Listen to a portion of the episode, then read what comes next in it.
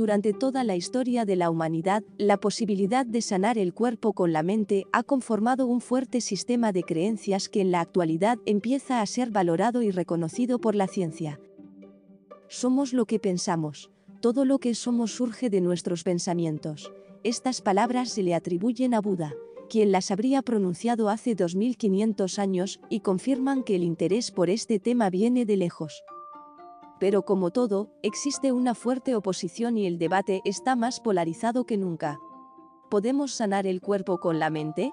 ¿O se trata todo de mera charlatanería? En este episodio te contamos qué se entiende por autosanación y cómo la ciencia y la medicina oriental explican esta realidad. Hola, hola, bienvenidos al tercer episodio de Todo está en tu mente un podcast dedicado a brindarte las mejores herramientas para entender tu mente y liberar todo su potencial. Hoy hablaremos del poder de autosanación. Científicos a lo largo y ancho del planeta han corroborado la gran influencia que la mentalización ejerce en determinar la salud de una persona. Esto se ha hecho a través de estudios en torno al placebo, la hipnosis, la meditación, el pensamiento positivo y la intención. El poder que tiene el cerebro para sanar es considerable. Mantener una actitud optimista y proactiva ante cualquier enfermedad ayudará al paciente, pero hay que tomar el tema con mucha responsabilidad. No podemos pretender curar enfermedades graves o avanzadas solo con terapias como la hipnosis o la meditación. Entonces, ¿qué queremos decir con la expresión sanar el cuerpo con la mente? Y lo más significativo, ¿qué lleva a tanta gente a creer que algunas terapias alternativas pueden mejorar las enfermedades del cuerpo? En la actualidad, hay muchas investigaciones que parten de la premisa de que la mente puede ayudar a sanar el cuerpo. En una edición relativamente reciente de New Scientist, una de las publicaciones de divulgación científica más prestigiosas, se constata que la mente es la clave para la salud y que con toda probabilidad es el ingrediente activo más importante de toda la medicina. Un ejemplo de esto es la hipnoterapia la cual ha demostrado ser un tratamiento efectivo en pacientes con el síndrome del colon irritable. Hay también muchas líneas de investigación que sugieren que la percepción mental del mundo guía al sistema inmunitario de una forma que nos hace capaces de responder mejor ante futuras amenazas. La eficacia del efecto placebo y cómo funciona. ¿Alguna vez has comprobado cómo los pensamientos curativos y positivos actúan sobre tu cuerpo? El fenómeno es fácilmente observable al administrar placebo ante alguna molestia como por ejemplo un dolor de cabeza. Los placebos son sustancias fabricadas con la finalidad de hacerlas semejantes a un fármaco, pero sin contener el principio activo. Se ha evidenciado que algunas personas sienten alivio ante un dolor cuando se les administra un placebo que no saben que lo es, simplemente por el hecho de que creen que eso les puede sanar. Por ejemplo, los analgésicos placebo hacen que el cuerpo libere endorfinas que se consideran analgésicos naturales. Con el mismo tratamiento, los pacientes de Parkinson responden con dopamina. Entonces, el placebo en sí mismo no logra estos desencadenantes biológicos, sino que son respuestas fisiológicas del cuerpo ante estos falsos medicamentos, simplemente porque creemos que nos ayudarán, al pensar que son tratamientos de verdad. Los pensamientos negativos pueden dañar la salud. Al otro lado de la moneda encontramos otra realidad en estudio, cómo los pensamientos negativos pueden dañar la salud. Es un hecho probado que el cerebro influye en el sistema inmune. Este sistema se conecta con los ganglios linfáticos donde se segregan linfocitos que luchan contra los tumores, las infecciones y otro tipo de agresiones. Se ha comprobado que los estados emocionales provocan la liberación en sangre de hormonas como la adrenalina o el cortisol, que terminan afectando a las células de defensa mencionadas anteriormente. De este modo, si una persona está triste o desesperanzada, frustrada o resentida, al liberar cortisol, está dañando sus células sin darse cuenta, esto se traduce en pérdida de masa muscular y ósea, hipertensión y deterioro en el sistema inmune. Entonces con este cuadro mental y corporal, somos más propensos a contraer alguna enfermedad. Ante este panorama, no deberíamos subestimar el poder del pensamiento positivo. se ha observado que las personas optimistas se recuperan antes de intervenciones quirúrgicas. Además, tienen sistemas inmunológicos más sanos y en general viven más años. Enfoques, creencias y posturas. El eterno debate.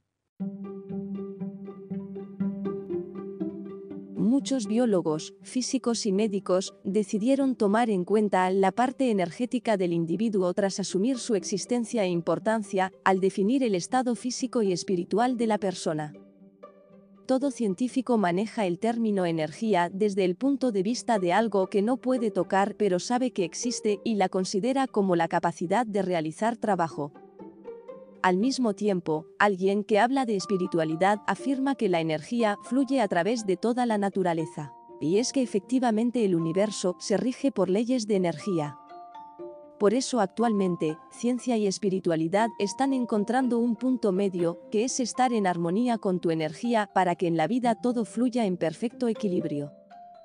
Deepak Chopra, médico de origen indio que ha hecho gran parte de su carrera en Estados Unidos, señala en uno de sus muchos libros que para promover la respuesta de salud se debe ir más allá de los niveles más densos del cuerpo, como células, tejidos, órganos y sistemas, llegando al cruce de caminos entre materia y mente, punto donde la conciencia comienza a tener efecto.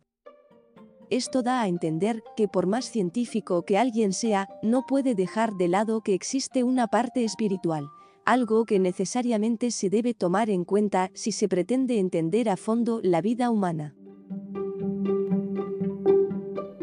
La autosanación vista desde la medicina oriental ayurveda. Ayurveda es el nombre de la medicina tradicional de la India tiene como objeto de estudio la unificación de cuerpo, mente y espíritu, proclamando que la enfermedad y la salud son el resultado de la confluencia de estos tres aspectos principales de la existencia. Si bien suele ser calificada como pseudociencia por científicos occidentales, es una práctica muy antigua y adoptada por millones de personas. Su origen se remonta a más de 5.000 años en la región de lo que ahora se conoce como India y reúne la sabiduría de la tierra puesta al servicio de la humanidad. Para la medicina ayurveda, los seres humanos no somos solo piel y órganos.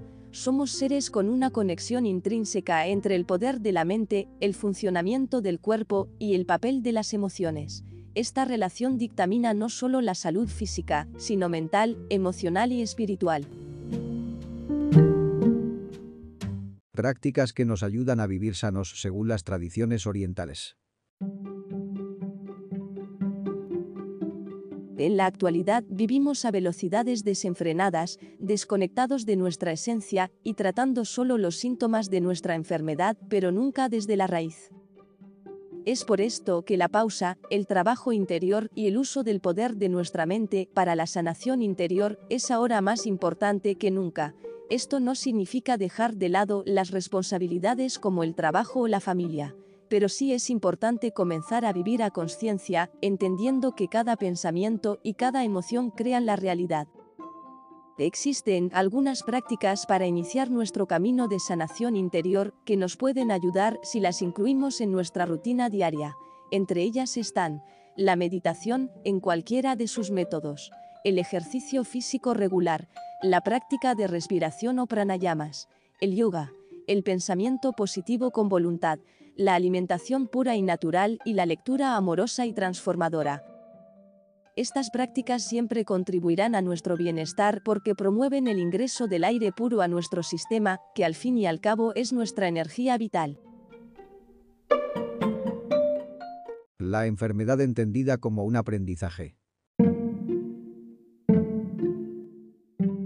Habiendo escuchado diferentes posturas respecto a la autosanación, podemos agregar que tanto medicinas orientales como occidentales tienen su punto en común. La persona que entra en una enfermedad no es la misma que la que sale, porque ese proceso que vivirá siempre le deja una enseñanza.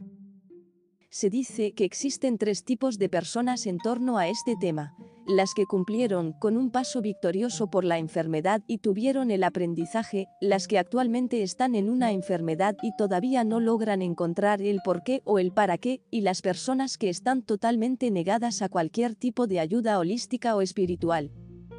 Estas últimas están acostumbradas únicamente a los tratamientos farmacológicos, pero también transitan su propio proceso de aprendizaje.